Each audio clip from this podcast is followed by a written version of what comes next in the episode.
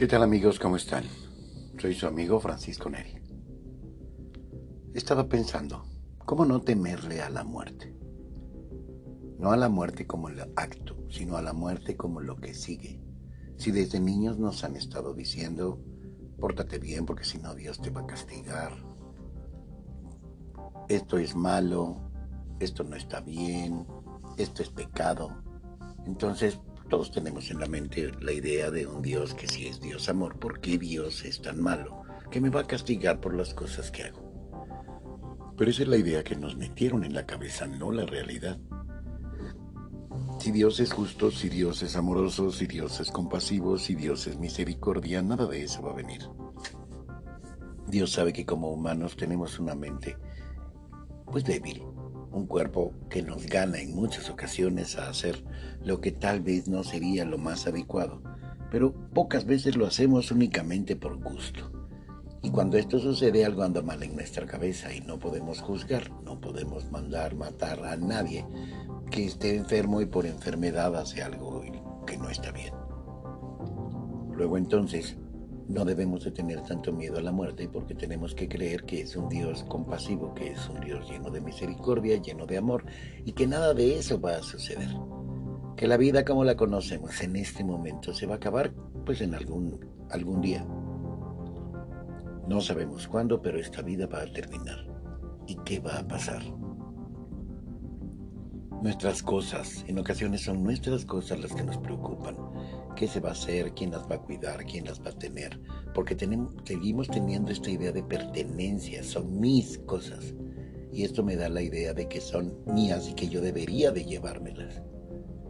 Pero todo lo que es materia aquí se queda. Entonces se las encargo a alguien más. Si tengo plantas, se las encargo a alguien. Si tengo animalitos, se los encargo a alguien. Si tengo familia que yo sé que depende de mí o que yo creo depende de mí, se la encargo a alguien más. Pero todo va teniendo solución. ¿Qué pasa después de morir? Con nuestro cuerpo se deteriora. Hay muchas cosas que van pasando, horas, días, semanas, meses, años, hasta que el cuerpo ya no queda nada de lo que conocíamos. Pero el cuerpo sigue siendo parte materia y es lo que se queda aquí, que hay con nuestro espíritu. ¿De verdad vamos a ir al purgatorio? ¿De verdad vamos a estar allí por las cosas que cometimos? ¿Qué tanto tiempo será? ¿Qué tan cierto será? Si nos vamos a estar preocupando por todas esas cosas, claro que nos va a dar miedo. Porque todos tenemos, todos tenemos un algo de que arrepentirnos. Un algo que creemos que no fue lo mejor.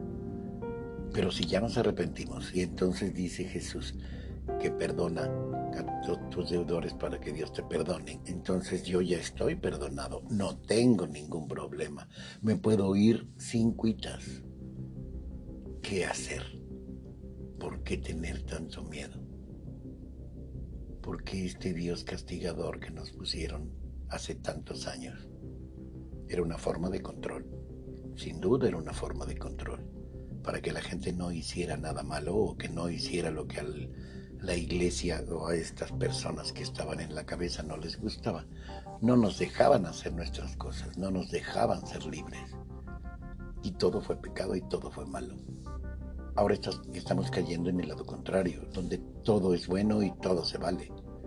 Pero últimamente cada quien es libre de hacer lo que quiera y no podemos juzgar a nadie. No somos quienes para juzgar a nadie, porque todos tenemos una piedrita guardada y no podemos lanzar esta piedra como diciendo, no, yo no fui. No, sabemos en nuestra conciencia que no hemos actuado de la mejor forma. Y por eso es que tenemos tanto miedo. Poner nuestra vida en paz. Hacer cuentas con nosotros mismos y reconocer y saber que eso fue lo que hicimos mal y ver qué tan arrepentidos estamos y qué tanto nos hemos perdonado. Ya hice todo esto. Qué malo, qué mal estuve qué horror, cómo me pude comportar así. Pero me perdono, ¿por qué? Porque era yo joven, ¿por qué? Porque estaba enamorado, ¿por qué? Porque me metí alguna droga. Bueno, por eso actué como actué. No era yo a fin de cuentas. Luego, ¿qué tengo que hacer? Perdonarme, perdonar, encargarle a los demás las cosas vivas que puedan necesitar de algún cuidado. Las cosas materiales ya se verá qué pasa, ya se verá qué sucede. Eso no importa. Trascendamos de la mejor manera. Trascendamos con ese amor que sabemos nosotros dejamos y con ese amor que nos van a recibir. Los invito a que lo piensen. Ya verán que morir no es tan malo. me escuchas? Ah, ¿Sí oíste el mensaje que te mandé? No, no te escucho. ¿Ya, ¿Ya me escuchas mejor? Hola, hola. Te mandé un mensajito. ¿Sí le escuchaste? Escucha tu mensaje.